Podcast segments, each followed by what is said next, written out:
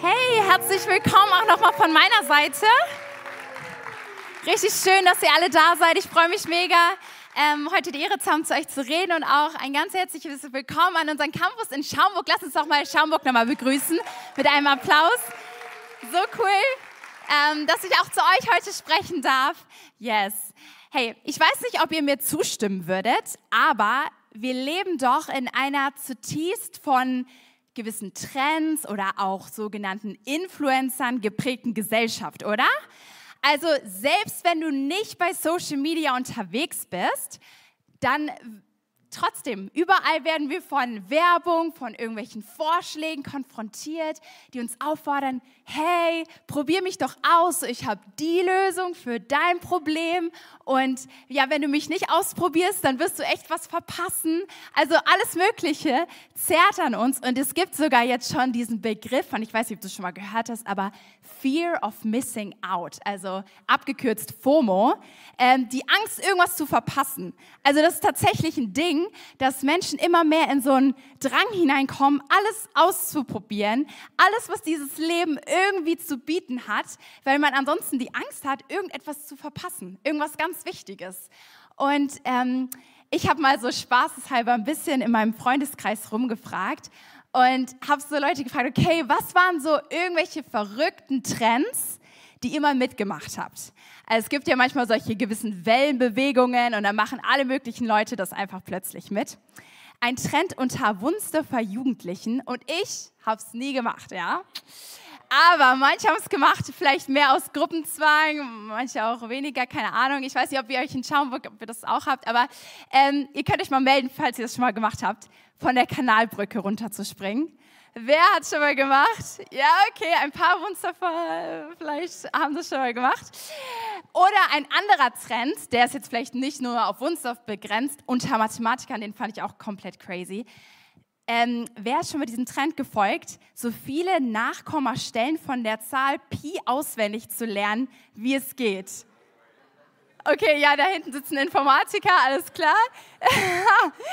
ich habe von jemandem gehört, der irgendwie 200 Nachkommastellen auswendig gelernt hat. Also komplett krass. Und dann stellt man wahrscheinlich irgendwo sein Können dann unter Beweis.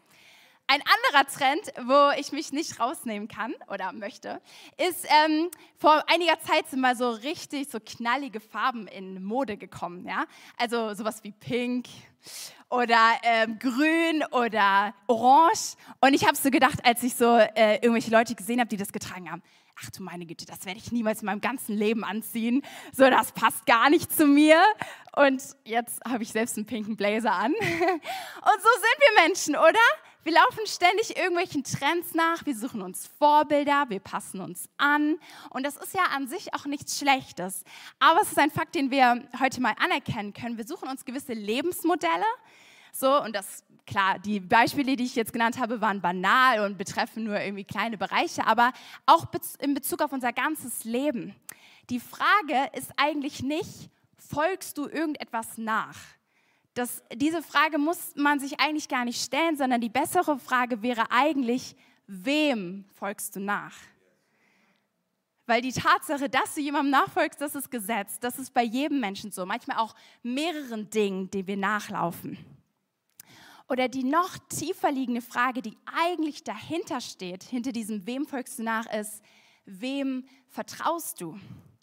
Denn tatsächlich, wo wir denken, okay, das ist irgendwie vertrauenswürdig, da sind wir viel schneller bereit, da auch Taten folgen zu lassen und uns tatsächlich dann dem auch ja, zu folgen mit unserem ganzen Leben. Oder lass mich die Frage noch ein bisschen anders formulieren. Und diesmal werde ich mal ein Wort gebrauchen, was, glaube ich, nicht im aktiven Sprachgebrauch von uns allen drin ist. Aber man könnte sich auch die Frage stellen, wer ist dein Rabbi? Wer ist dein Rabbi? Wisst ihr, das Wort Rabbi ist meint so viel wie Lehrer oder Meister. Und mir ist bewusst, so wir reden heute nicht mehr davon, dass wir irgendeinem Rabbi folgen. Aber letztendlich ist es dasselbe Prinzip. Ganz vieles in unserem Leben will unser Rabbi sein. Ganz vieles in unserem Leben ruft uns zu, hey, folge mir nach, ich habe das perfekte Leben für dich, komm, lass dich auf mich ein. So. Sei es äh, Ruhm, sei es Erfolg, sei es Geld, sei es Macht, alle möglichen Dinge äh, wollen gerne, dass wir dem nachfolgen, dass sie unser Leben bestimmen, dass sie uns lehren, wie wir zu handeln haben. Und ich habe mir so die Frage gestellt, okay, ich glaube, um wirklich dem Ganzen auf den Grund zu kommen und mehr und mehr zu verstehen, wem folgen wir eigentlich nach, ist es, glaube ich, so wichtig, sich mal bewusst zu machen, was bedeutet dieses Prinzip, dieses äh, Konzept von einem Rabbi zu folgen. Was meint das überhaupt? Also was äh, war auch ursprünglich vielleicht damit gemeint? Und wir wollen jetzt mal kurz ein paar Minuten Zeit nehmen, in die ähm, ganze Kultur des Nahen Ostens einzutauchen, so rund um die Zeit Jesu, aber auch schon davor, weil da war dieses ganze Konzept von Jünger oder Schüler, die einem Rabbi gefolgt sind, super normal. Und wir gucken uns mal so ein bisschen da die Bedeutung an, was das für die Menschen damals bedeutet hat. Und zwar ähm, war es erstmal super geläufig, wenn du dich in Palästina umgeguckt hast. Da hast, bist du häufig auf irgendwelche Schülergruppen gestoßen, die irgendeinem Rabbi nachgefolgt sind.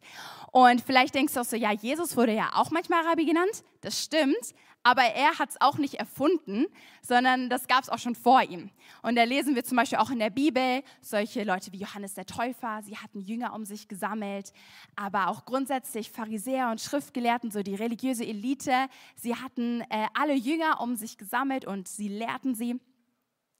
Ähm, von Paulus wissen wir einem anderen richtig krassen Typ aus dem Neuen Testament, dass er unter einem Rabbi namens Gamaliel gelernt hat und ihm gefolgt ist für die frühe Zeit seines Lebens.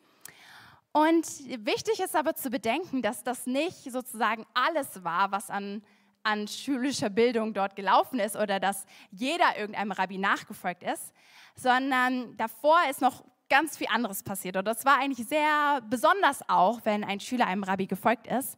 Denn das jüdische Schulsystem hat ja ähnlich wie bei uns so mit fünf oder sechs Jahren ungefähr angefangen. Und nicht alle Juden sind zur Schule gegangen, aber schulische Bildung war schon ein sehr hohes Gut, weil auf dem Lehrplan die Tora stand. Und das war für das jüdische Volk unfassbar wichtig, dass die Tora, dass das Gesetz von Generation zu Generation weitergegeben wird. Es war ein hohes Gut. Und deshalb sind die jüdischen Kinder in die Schule geschickt worden, so eine Art Grundschule könnte man vielleicht sagen, angegliedert meistens an die Synagoge. Und dort haben sie dann die Tora gelernt. So, und dann sind sie die ersten Jahre zur Schule gegangen, ungefähr so bis 12, 13 Jahre. Und dann war das Ziel, dass sie die, im besten Fall die gesamte Tora irgendwie auswendig konnten, Verse rezitieren konnten. Und ab dem Zeitpunkt, dann mit 12, 13 Jahren ungefähr, würde die schulische Bildung für die meisten eigentlich aufhören. Und die ähm, Schüler würden in das Familienbusiness einsteigen, arbeiten und so weiter. Aber dann gab es so die richtig guten Schüler, so die Besten der Besten vielleicht. Und die würden in das zweite Bildungslevel einsteigen, würden noch weiter zur Schule gehen und würden noch mehr Bildung genießen, noch weitere ungefähr fünf Jahre, vielleicht bis 17 ungefähr. Und dort war dann noch mehr auf dem Lehrplan über auch das äh, mündlich überlieferte, äh, die Auslegung des Gesetzes. Und dann spätestens zu diesem Zeitpunkt aber würde wieder der größte Teil gehen. Wieder in den, ins Familienbusiness einsteigen oder arbeiten, Familie gründen. Aber dann gab es so die, die Besten der Besten der Besten, ein mini kleiner Prozentsatz, so die Creme de la Creme. Und die würden sich entscheiden, okay, ich habe noch nicht genug, ich will gerne unter die Ausbildung unter einem Rabbi gehen und ich möchte gerne unter diesem Rabbi lernen. Aber das war auch gar nicht so einfach, weil man musste erstmal einen Rabbi finden, dem man wirklich folgen wollte. Da gab es Unterschiede auch, was äh, Rabbis vielleicht für Schwerpunkte hatten. Und dann, wenn du den Rabbi gefunden hast, dem du gerne folgen wolltest, musstest du dich erstmal bewerben sozusagen. Und dann hat der Rabbi geguckt, okay, ist diese Person wirklich würdig, auch mir nachzufolgen? Und man musste erstmal sich sozusagen einem harten Test stellen vielleicht. Und dann hat der Rabbi, wenn er festgestellt hat, okay, dieser Schüler, der will wirklich mir nachfolgen, dann hätte er diese alles verändernden Worte ausgesprochen von, komm, folge mir nach. Oder auch, komm unter meine Ausbildung. Und ab diesem Zeitpunkt, wenn ein Schüler unter einem Rabbi war, war das ganze Leben von drei Zielen geprägt. Und diese drei Ziele habe ich euch mal mitgebracht. Und zwar das erste Ziel war, immer da zu sein, wo der Rabbi ist. Das zweite Ziel war, alles äh, oder immer mehr so zu werden wie der Rabbi. Und das dritte Ziel, alles so zu tun, wie der Rabbi es getan hat. Diese drei Ziele, davon war das ganze Leben von diesem Zeitpunkt angeprägt. Immer da zu sein, wo er ist, immer mehr so zu werden wie er und alles so zu tun, wie er es getan hat. Wisst ihr, es gibt einen ähm, jüdischen Segensspruch, den Menschen damals übereinander ausgesprochen haben. Und der ging ungefähr so, mögest du bedeckt sein vom Staub deines Rabbis. Mögest du bedeckt sein vom Staub deines Rabbis. Was bedeutet das? Es bedeutet so viel wie, ich wünsche dir, dass du so dicht an deinem Rabbi dran bist, ja, dass du ihm wirklich die ganze Zeit ganz dicht auf den Fersen bist, sodass du vom Staub, der beim Gehen des Rabbis aufgewirbelt wirst, komplett bedeckt bist. Einfach als Zeichen dafür, dass du so nah an ihm dran bist und ja, das über eine so lange Zeit, dass du ja ganz und gar von ihm verändert bist, sozusagen. Und deshalb, und darüber wollen wir heute ein bisschen mehr und nachdenken, über dieses Prinzip von Jüngerschaft. Deshalb heißt meine Message auch vom Staub des Meisters bedeckt. Ja, was hat das jetzt mit uns zu tun? Und was bedeutet das? Weil Jesus in der Tat, er möchte unser Rabbi sein. Er lädt uns ein und er sagt, hey, komm, folge mir nach. Denn ich glaube, wenn wir uns nicht, wenn wir uns nicht sehr bewusst und sehr aktiv dafür entscheiden, Jesus nachzufolgen, dann werden wir automatisch ganz vielen anderen Dingen nachfolgen das ist ein, kein Automatismus, dass wir Jesus nachfolgen, sondern es bedarf eine sehr, sehr aktive Entscheidung. Und wie gesagt, wir werden uns jetzt damit beschäftigen, was bedeutet das, unter der Ausbildung von Jesus zu stehen. Denn ich würde wirklich diese These aufstellen, vielleicht die entscheidendsten Worte, die Jesus jemals gesagt hat, waren diese, komm, folge mir nach. Komm, folge mir nach. Und ich werde jetzt noch beten, bevor wir richtig reinsteigen. Vater, ich danke dir so sehr, dass du deinen Sohn Jesus auf diese Welt gesandt hast und alles revolutioniert hast. Und ja, wir wollen heute von dir lernen, Jesus. Wir wollen so gerne das lernen, was es bedeutet, unter deiner Ausbildung zu sein, dir nachzufolgen mit unserem ganzen Leben. Und Heiliger Geist, ich bete so, dass du jedes einzelne Wort leitest und dass unsere Herzen wirklich offen sind, empfangsbereit für das, was du jetzt sprechen möchtest. Bitte gebrauche mich heute Morgen. In deinem Namen, Jesus. Amen. Amen. Hey, die Menschen damals, als Jesus angefangen hat, auf dieser Welt zu wirken, sie haben ziemlich schnell gemerkt, dass dieser Mann Jesus ein ganz besonderer Lehrer war. Wir lesen ganz oft im Neuen Testament solche Verse wie zum Beispiel in Markus 1 bis 22. Sie waren von seiner Lehre tief beeindruckt, denn er lehrte sie nicht wie die Schriftgelehrten, sondern mit Vollmacht. Oder anderer Vers in Johannes 7, Vers 46. Noch nie haben wir einen Menschen so sprechen hören, antworteten die Männer. Also hier wird so deutlich, boah, krass, es war so jedes Wort, was Jesus gelehrt hat, jede Predigt, Menschen waren ergriffen. Und ich frage mich so, heutzutage ist es, glaube ich, manchmal so, oder auch unter ja, Menschen vielleicht, die, die Jesus bereits kennen oder die sagen würde, ja, ich folge ihm nach, wir erkennen, glaube ich, häufig an, dass er heilig ist und dass er voller Liebe ist und dass er würdig ist. Aber erkennen wir auch an, dass er der weiseste, dass er der intelligenteste Lehrer ist, der jemals auf dieser Welt gelebt hat, erkennen wir wirklich an, dass seine Lehren tatsächlich funktionieren, dass er der Meister des Lebens ist, dass er ganz genau weiß, wie unser Leben funktioniert und gelingen kann. Denn irgendwie in meiner Beobachtung nehme ich so wahr, immer mehr Menschen, und damit meine ich sowohl Menschen, die Jesus kennen, als auch vielleicht Menschen, die Jesus nicht kennen oder sagen, nee, ich äh, folge ihm nicht nach, dass wir uns immer mehr als Menschen von den Lehren von Jesus abwenden. Dass wir immer mehr unser eigenes Ding draus machen zu diesem, ja, okay, mm, ich, ich finde es zwar cool, dass Jesus mich liebt, aber ganz ehrlich, was er zum Beispiel zu Finanzen sagt, äh, da mache ich lieber mein eigene, meine eigene Lehre draus so. Oder was er zum Thema Liebe deine Feinde sagt. Oder wie wichtig Jesus seine Kirche war. Und so entfernen wir uns von seinen Lehren und denken, okay, ich wüsste es besser.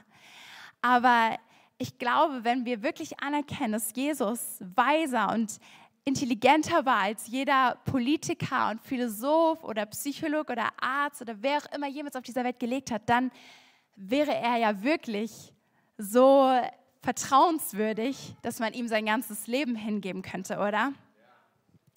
Wir wollen jetzt reinstarten in eine Bibelgeschichte, wo, glaube ich, so krass gut deutlich wird, was für eine Art von Rabbi Jesus war. Denn er war zwar ein Rabbi, aber trotzdem so anders als jeder andere Rabbi, den es jemals zuvor gegeben hat. Wir schauen uns rein, wie er einen seiner Jünger berief, und zwar Petrus. Deshalb, hey, seid ihr mit mir? Wir wollen in das Lukas, Kapitel, äh, Lukas Evangelium Kapitel 5 hineinstarten und lesen ab Vers 1 folgendes.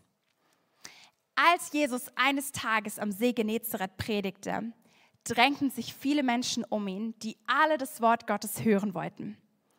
Er bemerkte zwei leere Boote am Ufer. Die Fischer hatten sie liegen lassen und reinigten gerade ihre Netze.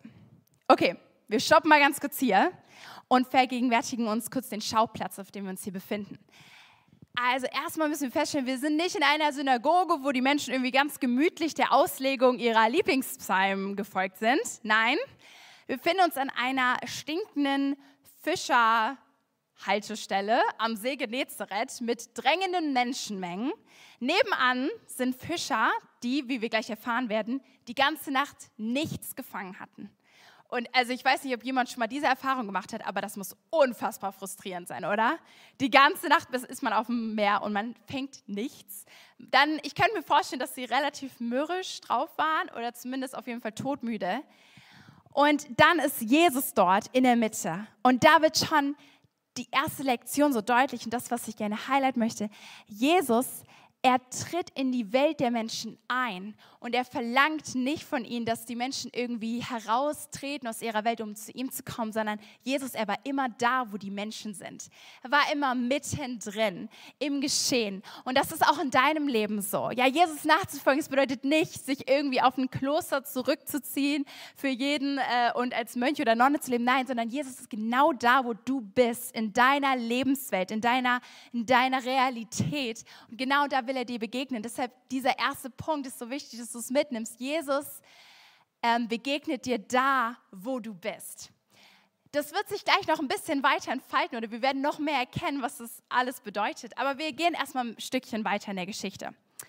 Nämlich dann steigt Jesus wie selbstverständlich in eines der leeren Boote. Ich finde das irgendwie so genial. Ähm, und er nimmt sich einfach dieses Boot. In Vers 3 lesen wir, Jesus stieg in eines der Boote und bat den Besitzer des Bootes, Simon, das ist Petrus, sein anderer Name von Petrus, ähm, vom Ufer abzustoßen. Dann leerte er die Menge vom Boot aus. Also erstmal, das war ein richtig smarter Move von Jesus, weil vom Boot aus hatte er eine Akustik wie von einem Amphitheater. Er konnte viel, viel mehr Menschen ähm, hörbar wirklich gut lehren von diesem Boot aus. Aber es ist eine sehr interessante Strategie, die Jesus hier wählt, um das Herz von Petrus zu erreichen. Ich meine, wir lesen hier, wenn wir wirklich auf das Detail achten, Jesus, er bittet Petrus darum, ihm zu helfen. Und diese Bitte, die war nicht künstlich konstruiert oder so, weil Jesus war in diesem Moment wirklich auf die Hilfe von Petrus angewiesen. Denn wir befinden uns hier gerade nicht an irgendeinem kleinen Ententeich, sondern am See Genezareth. Und der See Genezareth, der ist richtig, richtig groß. Und der hat Wellengang und der hat Strömung. Ich war letztes Jahr, habe ich erst selbst eine Bootstour darauf gemacht. Und das bedeutet, wenn Jesus dort mehrere Stunden irgendeine Predigt gehalten hat vom Wasser aus, er brauchte auf jeden Fall einen Fischer in seinem Boot, der die ganze Zeit der Strömung entgegenrudert und der dafür sorgt, dass das Boot auf dieser Stelle bleibt. Das heißt, er Jesus bittet Petrus darum, mit ihm zu partnern. Er sagt, hey, ich brauche deine Stärke, ich brauche das, was du hast. Ich brauche diese Begabung von dir und ich möchte, dass wir partnern und ich möchte, dass du diese Stärke jetzt in einen viel größeren Kontext hineinstellst. Und diese, dieses Prinzip von Jesus, das sehen wir immer wieder, wie er das gebraucht, wie er einlädt, hey, komm in mein Team, ich möchte gerne mit dir partnern. Für diejenigen von euch, die die Story kennen von, von Jesus, wo er mit einer Frau am Jakobsbrunnen redet, ähm, von, mit der Samariterin. Das Erste, was er zu dieser Frau sagt, ist, hey, bitte gib mir zu trinken. Er richtet eine Bitte an sie. Und das ist so oft, wie Jesus äh, redet und auch mit uns umgehen möchte. Er bittet uns, mit dir, mit dir zusammenzuarbeiten. Und das ist der zweite Punkt, den ich dick unterstreichen möchte. Herr Jesus, er möchte mit dir partnern und er möchte dein individuelles Profil gebrauchen. Das, was er dir gegeben hat. Und Jesus, er, er begegnet Petrus dort, wo seine größte Stärke liegt, nämlich als Fischer. Dort begegnet Jesus Petrus in diesem Moment. So, und genialerweise konnte ja Petrus auch nichts anderes als zuzuhören, weil ich meine, sie waren so da zusammen im Boot, das heißt, er hatte eigentlich keine andere Wahl. Das heißt, er hört die ganze Zeit den Lehren vielleicht auch zu von Jesus. Und dann könnte man ja meinen, jetzt die Predigt ist vorbei, Jesus, er bedankt sich bestimmt bei Petrus, weil ich meine, er hat ihm ja auch irgendwie einen Gefallen getan und dann rudern sie zurück zum Ufer und alles geht weiter seinen Lauf. Aber nein, etwas anderes passiert. Und zwar Jesus. Und ganz kurz, äh, Nebenbemerkung dazu, Jesus, er kommt aus Nazareth. Das heißt, das waren so Hochebenen. Der hatte wahrscheinlich in seinem Leben noch nie auch nur geangelt. Also er war wirklich so ein komplettes Landei. Äh, er war ein Zimmermann. Und er gibt jetzt dem Profifischer Petrus eine Anweisung oder einen sehr starken Vorschlag, was er jetzt als nächstes tun sollte und wie er jetzt als nächstes fischen sollte. Und wir lesen das in Vers 4. Da sagt er nämlich zu äh, Petrus folgendes: Nun fahr weiter hinaus und wirf dort deine Netze aus. Dann wirst du viele Fische fangen. Dieser Vorschlag müsste in den Augen von Petrus komplett völlig lächerlich gewesen sein. Und das hatte verschiedene Gründe. Erstens, ich meine, wir wissen, sie haben bereits die ganze Nacht gefischt und nichts gefangen. Und die Fische am See Genezareth, die haben grundsätzlich ähm, vornehmlich nur nachts gefischt, weil jeder wusste, nachts sind die großen Fänge zu machen. Nachts kommen die Fische, um sich Nahrung zu suchen, tagsüber verstecken sie sich und dann ergibt es eigentlich nur wenig Sinn. Ein weiteres Detail, was an dieser Stelle wichtig ist, Jesus sagt, komm, fahr weiter hinaus. Das ergibt eigentlich auch keinen Sinn, weil die Fischer haben immer in Ufernähe gefischt. Denn dort war das Wasser am sauerstoffreichsten, weil dort sind die Flussmündungen und Quellen. Dort halten sich die ganzen Fischschwärme auf. Das heißt, jetzt weiter in das tiefere Gewässer hinauszufahren, das ergibt eigentlich keinen Sinn. Dort äh, war logisch gesehen eigentlich kein großer Fang zu machen. Und zudem, ich meine, sie hatten ihre Netze schon gereinigt. Sie waren eigentlich schon komplett ready, jetzt nach Hause zu gehen. Äh, und jetzt nochmal von vorne anzufangen, die Netze nochmal schmutzig zu machen, nochmal alles von vorne, das ergibt keinen Sinn. Und ich meine, Petrus, er konnte vielleicht nicht unbedingt mit den ganzen Debatten der Gelehrten mithalten. So, ich meine, wenn Petrus zur Schule gegangen ist, dann ist er vielleicht sehr wahrscheinlich mit dieser ersten Gruppe dann ins, ausgestiegen, hat angefangen zu arbeiten. Das heißt, er war jetzt vielleicht nicht unbedingt die hellste Kerze auf der Torte, aber wenn es ums Fischen geht, dann konnte ihm wirklich niemand so schnell das Wasser reichen, oder? Ich meine, er war richtig geprobt darin zu fischen. Und jetzt kommt da so ein Mann daher, den er bisher noch nicht wirklich kannte und rät ihm dort jetzt nochmal weiter hinauszufahren. Und ähm, ja, deshalb reagiert er auch relativ selbstbewusst und äh, wie ich finde auch sarkastisch, indem er sagt dann in Vers 5, Meister, wir haben die ganze letzte Nacht hart gearbeitet und gar nichts gefangen. Aber wenn du es sagst, werde ich es noch einmal versuchen. Ich meine, Petrus, er gehorcht, aber nicht ohne seine Sportkunst zu tun. Und ich habe mich mal so in die Lage von Petrus versetzt. Und ich meine, manche Menschen glauben vielleicht von mir, dass ich immer nur ein liebes, nettes Mädchen wäre. Aber das stimmt nicht. Also wenn ich in der Lage von Petrus gewesen wäre, ich hätte die ganze Nacht gefischt, Also schon allein diese Vorstellung würde mich komplett fertig machen. Aber und dann bin ich da und ich habe nichts gefangen, ja. Und dann kommt da ein Mann äh, zu mir und sagt mir das. Also ungefähr so wäre meine Antwort. Also, hör mir mal gut zu.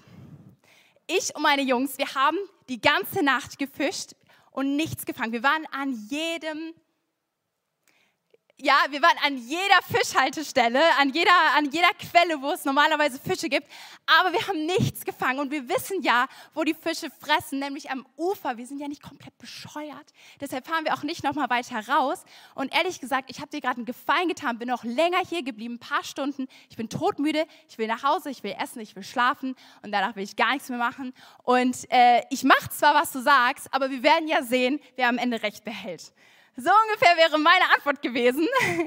Und ich meine, das Ergebnis ist komplett verblüffend. Es ist so krass. In Vers 6 lesen wir dann, diesmal waren ihre Netze so voll, dass sie zu reißen begannen. Sie riefen nach ihren Gefährten in dem anderen Boot und bald darauf waren ihre beiden Boote so voller Fische, dass sie unterzugehen drohten. Das war der Höhepunkt der Geschichte. Wisst ihr, so ein Riesenfang, das, äh, das war verglichen mit einem Lottogewinn für diese Fischer. Das hat alles verändert. Von diesem krassen Fang haben die bestimmt schon ihr Leben lang geträumt. Dafür sind sie immer wieder fischen gegangen. Sie erlebten, das war absolut außergewöhnlich und unglaublich. Und jetzt waren sie unfassbar reich. Sie konnten unfassbar viel Geld mit diesen Fischen machen. Aber in diesem Moment schaut Petrus überhaupt nicht mehr auf den Reichtum, den er jetzt gerade gewonnen hat. Er verliert kein einziges Wort über dieses ganze Geld, was er jetzt dadurch bekommen würde, sondern stattdessen ist seine Reaktion eine, eine ganz andere. Er reagiert nämlich folgendermaßen und er fällt vor Jesus auf die Knie und sagt in Vers 8, als Simon Petrus begriff, was da geschehen war, fiel er vor Jesus auf die Knie und sagte, Herr, kümmere dich nicht weiter um mich ich bin ein zu großer Sünder, um bei dir zu sein. Petrus, er kapituliert hier völlig vor Jesus. Er hat vielleicht mitbekommen, wie Jesus schon gewisse Wunder getan hat oder hat es vielleicht auch mit seinen eigenen Augen gesehen, aber ich glaube nicht, dass Petrus wirklich gedacht hätte, dass dieser Jesus ihm ganz persönlich begegnet. Und in diesem Moment an dieser Stelle wird tatsächlich das erste Mal im Lukas-Evangelium das Wort Sünder verwendet überhaupt. Das heißt, Jesus, er tritt zum ersten Mal in Erscheinung als der, der Sünder sucht und rettet. Und der dritte Punkt, den ich an dieser Stelle bringen möchte, ist, wenn wir erkennen, wie verloren wir ohne Jesus sind, verblassen alle anderen Prioritäten in unserem Leben allem anderen, was wir bisher für wichtig erachtet haben, alles andere, was wir im Moment ja nachfolgen würden, was wir als erstrebenswert achten, alles andere erscheint plötzlich so wertlos verglichen damit, wenn wir begriffen haben, wow, Jesus, du bist alles wert. Du bist der Preis, dem ich nachjage. Und das ist, was Petrus hier an dieser Stelle begreift. Und er ja, gibt Gott, äh, er gibt Jesus so alles hin. Und Jesus, er antwortet dann zu Petrus und sagt, hey, hab keine Angst. Von jetzt an wirst du Menschen fischen. Von jetzt an wirst du Menschen fischen. Er spricht zu Petrus und sagt, okay, ähm, erstmal spricht er gegen seine Angst und sagt, hey, hab keine Angst. Und dann sagt er, okay, diese Stärke, die ich dir gegeben habe, ab heute, ab diesem heutigen Tag, wo wir gemeinsam gepartnert haben, jetzt werde ich das in einen ewigen, so bedeutungsvollen Kontext hineinstellen. Jetzt wirst du nicht mehr einfach nur ein kleiner Fischer sein. Nein, du wirst ein Menschenfischer sein. Und das ist so, wie Jesus arbeitet. Da haben wir wieder diesen Punkt, vom, diesen zweiten Punkt, den ich vorhin gesagt habe. Er möchte gerne mit dir partnern und dein individuelles Profil, deine Stärken gebrauchen. Und das ist etwas, was Jesus immer wieder getan hat. Ja, er macht Petrus den Fischer zum Menschenfischer. Er hat aber auch schon an anderen Stellen in der Bibel, zum Beispiel einen Mose, oder ein David, die gewöhnliche Hirten waren vom Beruf her, er hat dieses Profil von ihnen in einen viel größeren Kontext gestellt und hat sie zu Hirten seines ganzen Volkes gemacht.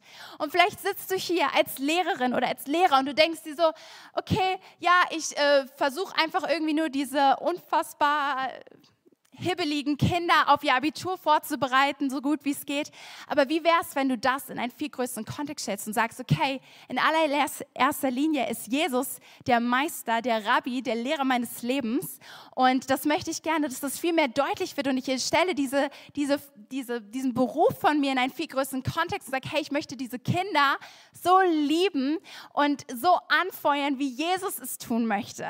Oder vielleicht sitzt du hier als Unternehmer und warst bisher mit dem Mindset unterwegs, ja, ich möchte gerne eine coole Firma aufbauen und auch ja, viel Geld damit verdienen oder viel Einfluss haben oder was auch immer. Aber wie wäre es, wenn du ab dem heutigen Tag es in einen viel größeren und bedeutungsvolleren Kontext stellst und sagst, okay, Jesus möchte mit mir partnern. Er möchte, dass wir eine Firma gemeinsam aufbauen, die ja Reich Gottes Prinzipien lebt, wo Ehre, wo Großzügigkeit groß geschrieben wird, wo ich anderen Unternehmern Jesus vorstellen kann auf würdige Art und Weise. Vielleicht sitzt du hier auch als Mutter oder als Vater und du denkst dir, okay, ich will gerne meine Kinder aufs Leben vorbereiten, so dass sie, äh, dass sie alles haben, was sie brauchen. Wie wäre es auch, wenn du das in einen viel größeren, ewigen Kontext hineinstellst und sagst, okay, ich möchte so gerne auch einfach eine geistliche Mutter, ein geistlicher Vater für meine Kinder sein.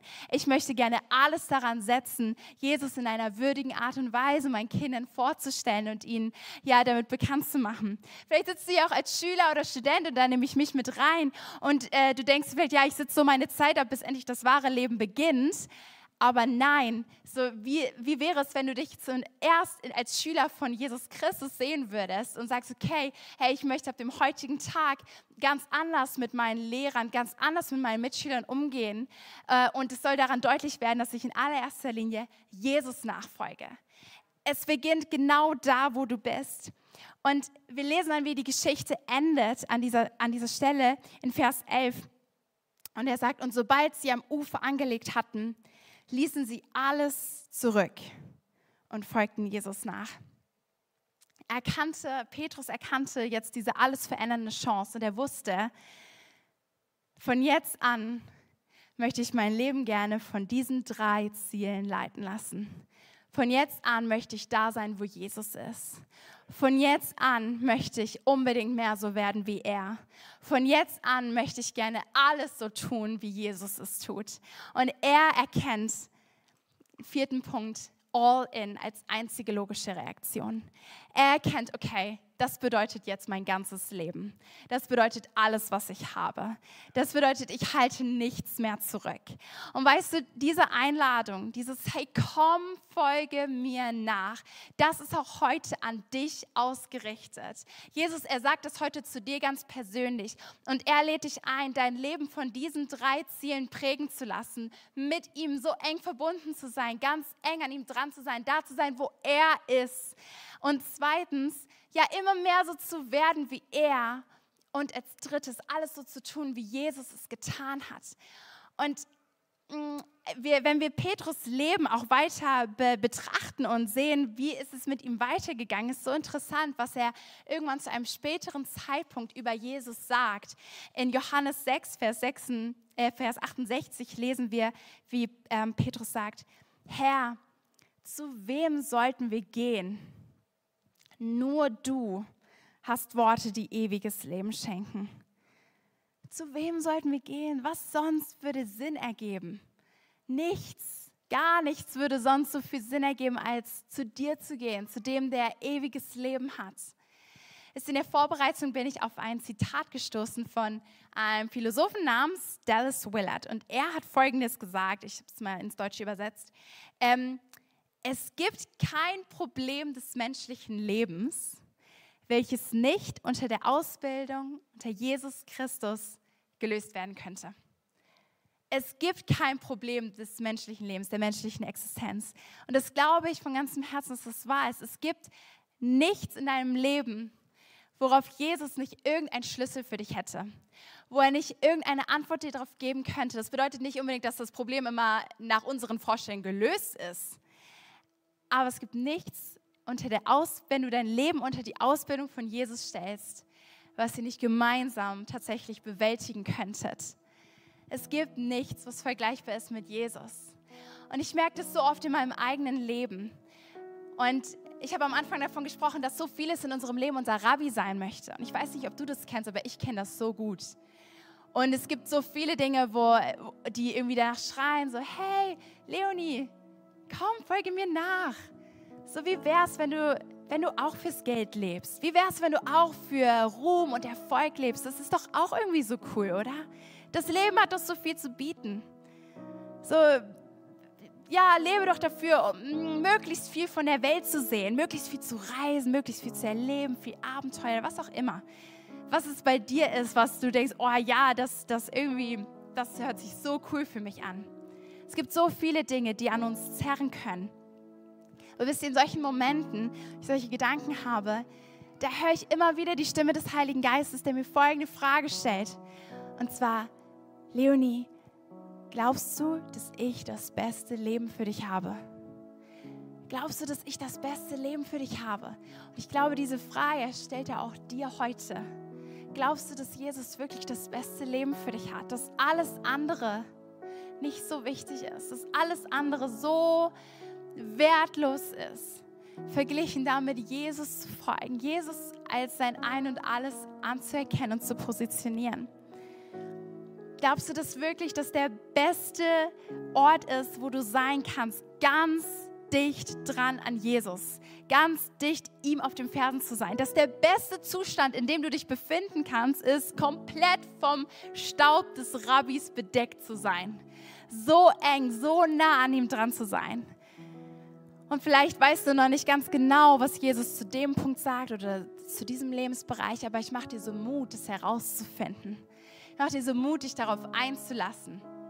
Und ich hatte in der Vorbereitung wirklich ganz arg das Empfinden, dass Menschen hier sind und du sagst, ja, ich folge Jesus nach oder ich, ich habe mich für ihn entschieden. Und ich immer, ich ja, darf an verschiedene Menschen dran sein, mit verschiedenen Menschen unterwegs sein. Und ich beobachte, beobachte das immer wieder, dass Menschen irgendein Erlebnis haben mit Jesus, was alles verändert und das ist großartig. Wisst ihr, Jesus, er verändert Leben, er rettet Leben. Er, wenn wir Jesus begegnen, dann ist nichts mehr, wie es vorher war. Aber manchmal habe ich so den Eindruck, dass wir Menschen nicht ganz verstanden haben, was Jüngerschaft wirklich bedeutet. Weil wenn wir an diesem Punkt sind und wir haben irgendeine Durchbruchserfahrung und wir erleben Jesus, dann ist es aber auch so wichtig, dass wir weiter dranbleiben. Wisst ihr, Nachfolgen, das ist etwas Aktives wenn wir dann stehen bleiben nach dieser verändernden Begegnung, ich meine, der Rabbi, er geht weiter. Und es bedeutet, dass wir aktiv alles daran setzen, in diesem Staub zu bleiben. Das bedeutet, dass wir alles daran setzen und okay, überlegen, okay, was sagt Jesus jetzt zu diesem Lebensbereich? Was, was, äh, was könnte ich jetzt hier noch lernen? Wie kann ich ihm darin ähnlicher werden? Weil wenn wir uns darauf ausruhen, dann werden wir uns immer mit weniger zufrieden geben, als eigentlich möglich ist. Vielleicht ist da irgendein Lebensbereich, wo du denkst, ah, da habe ich irgendwie ein bisschen schräges Bild über mich selbst. Oder mh, hm, da ist dieser Zerbruch in meinem Leben oder da ist diese Bitterkeit, da ist diese ungesunde Beziehung oder irgendwas. Und wir bleiben so oft dann dabei stehen und denken uns, oh, warum passiert da irgendwie nicht ein Durchbruch oder ein Wunder oder so. Aber es bedeutet aber auch dieses aktive Jesus zu sagen, okay, ich gehe all in und ich möchte gerne dranbleiben und ich möchte gerne alles dafür tun, um ganz nah an dir dran zu sein. Als Jesus Menschen geheilt hat, dann lesen wir das ganz oft, dass er danach auch den Menschen irgendwas mitgibt und sowas sagt wie, okay, ja, du bist jetzt geheilt, aber geh und sündige nicht mehr. Oder und jetzt nimm deine Matze und, und geh. Also es ist immer ein, wow, ein krasses Erlebnis mit Jesus, aber dann ein, ein Jüngerschaftsschritt. Ein Hey, und jetzt geht's weiter. Und jetzt äh, können wir partnern. Und jetzt bleiben wir nicht stehen, sondern jetzt geht es wirklich erst richtig los. Und dazu lädt Jesus uns ein, zu diesem lebenslangen Nachfolgen. Und ich möchte gerne an dieser Stelle kurz für euch beten und für uns beten, für mich beten, dass wir immer mehr einfach voll darin ja unterwegs sind und das ja zu unserem Ziel machen, an jedem Tag unseres Lebens unser Leben von diesen drei Zielen prägen zu lassen. Immer dort zu sein, wo der Rabbi ist. Immer mehr so zu werden wie er und alles so zu tun, wie er es getan hat. Und deshalb, du kannst gerne mal deine Augen schließen und äh, vielleicht möchte der Heilige Geist dir irgendetwas sagen, irgendwas aufzeigen zu einem gewissen Lebensbereich. Und ähm, ich möchte gern für uns beten. Herr Jesus, ich danke dir, dass du in der Tat der, der weiseste Rabbi bist, den es jemals gegeben hat. Und darüber hinaus bist du Retter dieser Welt, bist du Herr über allem. Und wir wollen unser Leben wirklich unter deine Ausbildung stellen. Wir wollen, dass ja unser ganzes Sein von dir geprägt ist. In allem wollen wir mehr so werden wie du. Wir wollen gerne uns ja von dir in unserem Denken und Handeln so leiten und prägen lassen. Und ich bete, Heiliger Geist, dass du jetzt redest, wo wir vielleicht noch gewisse Jüngerschaftsschritte gehen können, wo du noch ja mehr für uns hast, mehr an Freiheit mehr an Durchbruch, mehr an Frieden. Herr, wir sehen uns einfach nach mehr von dir, Jesus.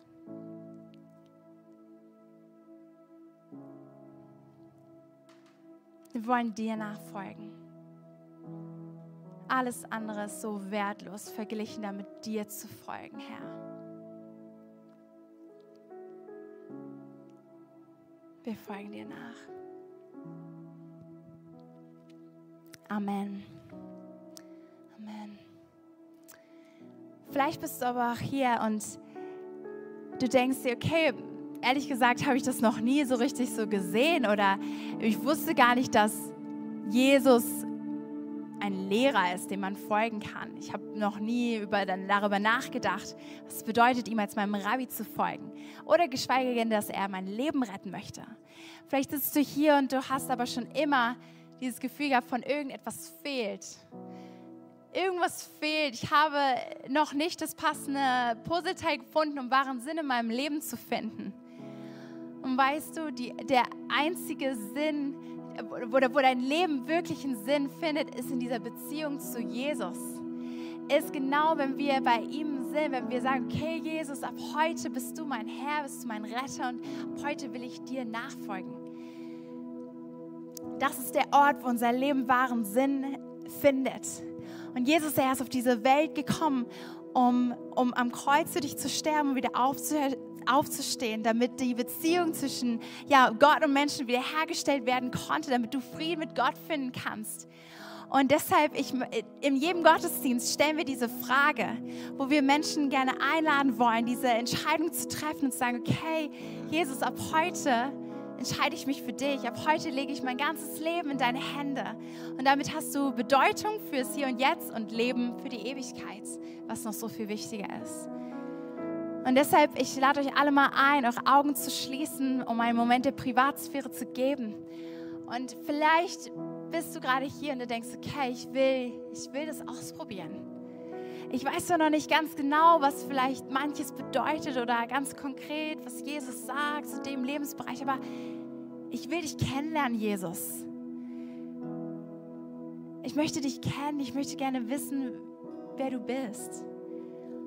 Und deshalb, wenn du das bist, dann kannst du gleich in einem kleinen Moment deine Hand heben, einfach nur als, als Zeichen, dass, ja, wo, wie, wie ein Ertrinkender, der seine Hand ja, der Rettung entgegenstreckt und sagt, okay, hier bin ich. Jesus, ich gebe dir mein Leben. Und dann werden wir gleich danach dann alle gemeinsam ein Gebet sprechen. Ich werde vorbeten und ihr könnt alle gemeinsam nachbeten. Und das ist nur ein Gebetsvorschlag, es könnten auch andere Worte sein. Ähm, aber damit kannst du dir meine Worte leihen und einfach in dem Moment Jesus so dein Leben anvertrauen und er wird dir begegnen. Wenn wir, wenn wir ihm die Tür öffnen, dann kommt er. Und dann möchte er ja gerne mit dir partnern und dein Leben verändern. Deshalb, wenn du hier bist und sagst, okay, Jesus, ich gebe dir mein Leben, ich nehme dich an als Herrn und Retter, dann melde dich doch jetzt in diesem Moment.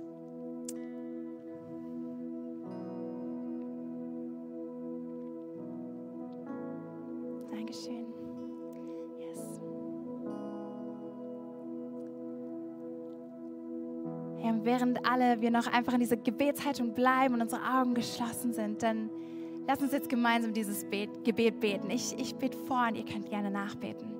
Lieber Herr Jesus, ich komme jetzt zu dir, um dir mein ganzes Leben zu geben. Bitte sei ab heute mein Herr und Retter. Ich möchte gerne da sein, wo du bist. Ich möchte gerne dir immer ähnlicher werden. Und ich möchte alles so tun, wie du es getan hast. Bitte gib mir deinen Heiligen Geist. Danke, dass ich jetzt dein Kind geworden bin. Ich folge dir nach für den Rest meines Lebens. Amen.